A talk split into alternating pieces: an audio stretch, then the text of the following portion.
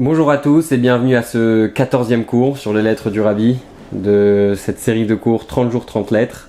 Et aujourd'hui, on va lire notre 14e lettre, c'est la lettre numéro 3176. Vous pouvez la retrouver dans la description de cette vidéo. Et on va parler de pensée et surtout d'action et combien les deux sont complémentaires et que il faut absolument euh, que la pensée mène à l'action. Donc cette lettre est écrite à une cousine du rabbi qui s'appelle Dvoralea.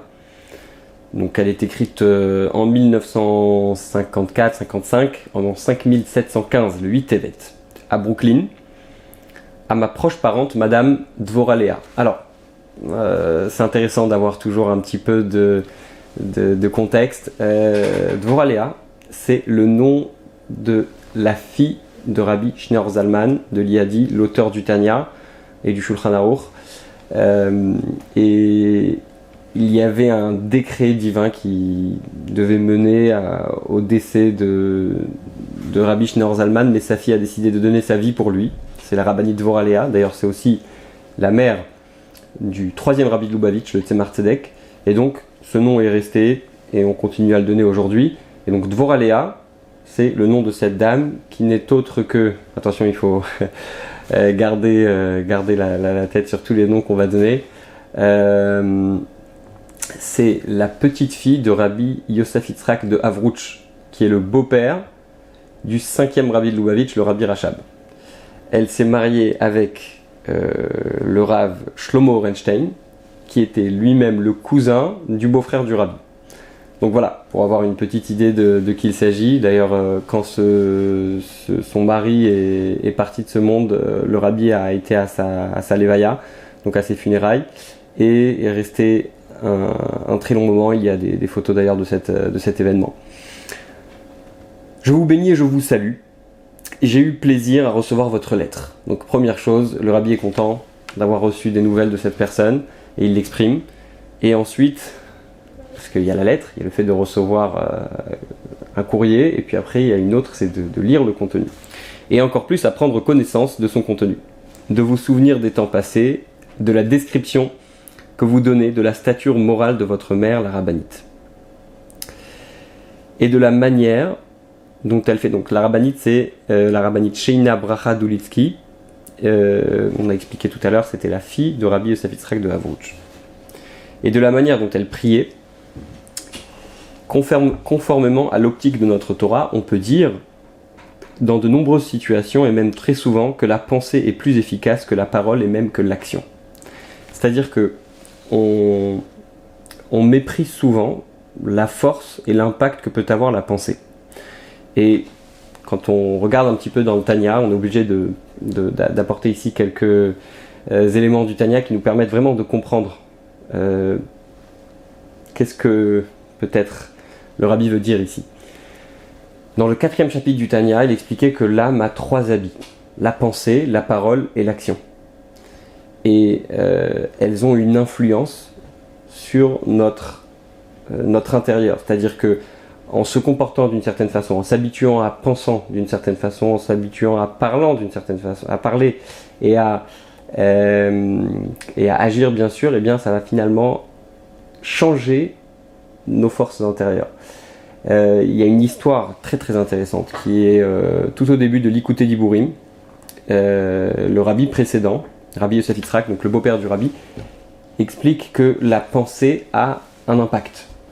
Et puis, lors de ce discours, il y a quelqu'un qui, a, qui, a, posé la question, mais est-ce que la pensée a vraiment un impact sur l'autre Puisqu'on peut penser, ça va avoir un impact sur nous mais euh, de penser à quelqu'un qui passe une période difficile, etc., quel impact ça peut avoir sur nous? Euh, Sur l'autre, pardon. Ça peut avoir un impact sur nous, mais comment est-ce que ça peut en avoir, sur, avoir un impact sur l'autre? Et le rabbi précédent lui a demandé Où étais-tu l'année dernière? Et il se trouve que euh, ce chassid était dans une situation particulièrement difficile l'année d'avant. je pense qu'il était emprisonné, et puis le rabbi précédent a voulu lui faire comprendre que si lui-même, c'est-à-dire le rabbi précédent n'avait pas pensé à lui, il serait sûrement encore là-bas. Donc la pensée a un impact et il ne faut pas le négliger. Mais par contre, comme c'est également le cas euh, dans d'autres domaines. Les sciences profanes sont dernièrement parvenues à la même conclusion, c'est-à-dire de la force et de l'impact de la pensée. Et, là c'est l'essentiel, néanmoins l'homme doit agir et son acte est essentiel. C'est-à-dire que la pensée c'est bien, mais le but de la pensée c'est bien sûr qu'elle amène à l'action. Il faut donc révéler la pensée et la lier à l'action. Nos sages disent de chacun et de chacune qu'il est capable, dans une certaine mesure, d'influencer son entourage. C'est-à-dire que on a tous quelque chose de particulier que personne n'a, que personne ne peut nous prendre, et cette chose va nous permettre de pouvoir avoir un impact sur notre entourage, proche ou même éloigné, à condition de faire un effort en ce sens avec l'énergie qui convient. Et d'ailleurs, c'est quelque chose qu'on retrouve souvent dans les discours du rabbi, c'est que euh, si on pense que l'on a essayé d'influencer les autres, mais que finalement ça n'a pas marché, eh bien, c'est peut-être que le problème est chez nous. C'est-à-dire que euh, il y a une règle, il y a une, parole de nos sages qui dit que les paroles qui sortent du cœur entrent dans le cœur. Et si ça n'est pas rentré dans le cœur de l'autre, eh bien, c'est peut-être que ça ne sortait pas véritablement de, notre cœur. Euh, on va voir encore quelque chose de très intéressant ici. Combien plus en est-il ainsi quand il s'agit des descendants de personnes moralement élevées et qui en même temps ont multiplié les bonnes actions? Vous voyez euh, Il fait référence donc à la, maman de cette dame et lui dit c'est une personne qui était d'un niveau moralement élevé, c'est-à-dire qu'elle elle pensait par elle-même, etc. Mais elle ne suffisait pas de ça. Elle avait aussi multiplié les bonnes actions.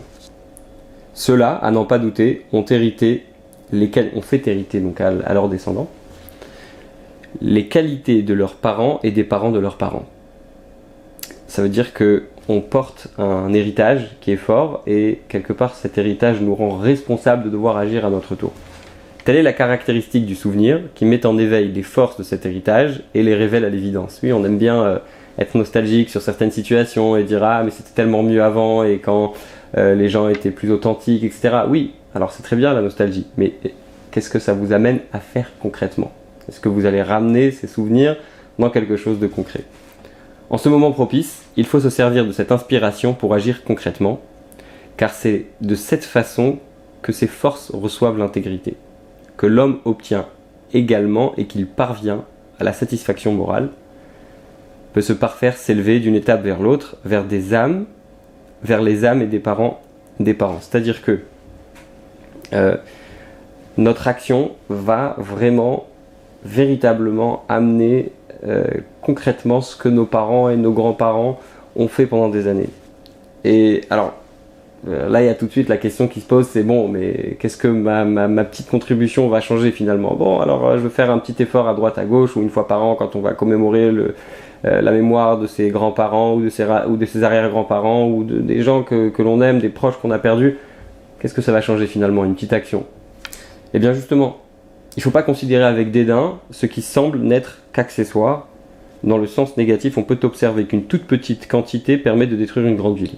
On le sait avec euh, la bombe atomique, avec euh, de toutes petites quantités, on peut détruire de choses énormes. Aujourd'hui, avec euh, le Covid, on a compris qu'avec une seule personne, on pouvait contaminer toute la planète et que on a bloqué le monde entier pour, pour, quelque chose de, tout petit finalement, et même d'invisible.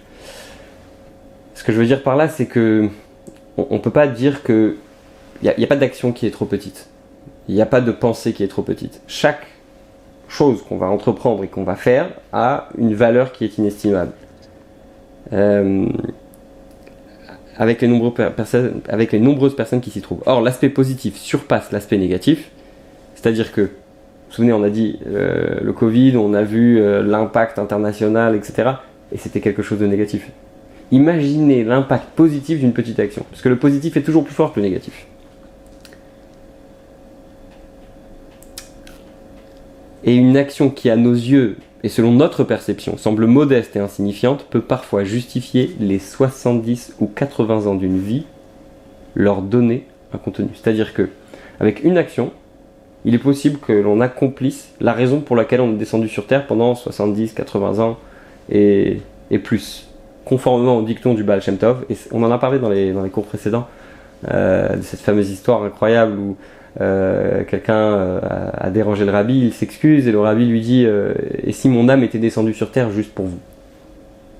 Si on se posait la question, nous aussi, à chaque action, à chaque opportunité d'agir, de, faire, de faire une différence. Si on se posait la question, ah, et si j'étais descendu sur Terre pour ça?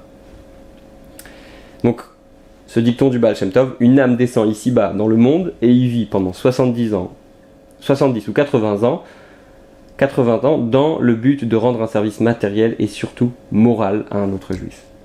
C'est ainsi que cette âme mène à bien la mission qui lui est confiée lorsqu'elle descend ici-bas portant en elle des étincelles des âmes de ses ancêtres. C'est-à-dire que quand on va faire cette action, aussi petite soit-elle, on va non seulement accomplir euh, l'ensemble de la mission de notre vie, mais en plus, on va réussir à faire ramener l'action de nos parents et de nos grands-parents. C'est-à-dire que l'humanité tout entière, vous savez, on doit se dire tous les jours que Dieu a créé le monde pour nous.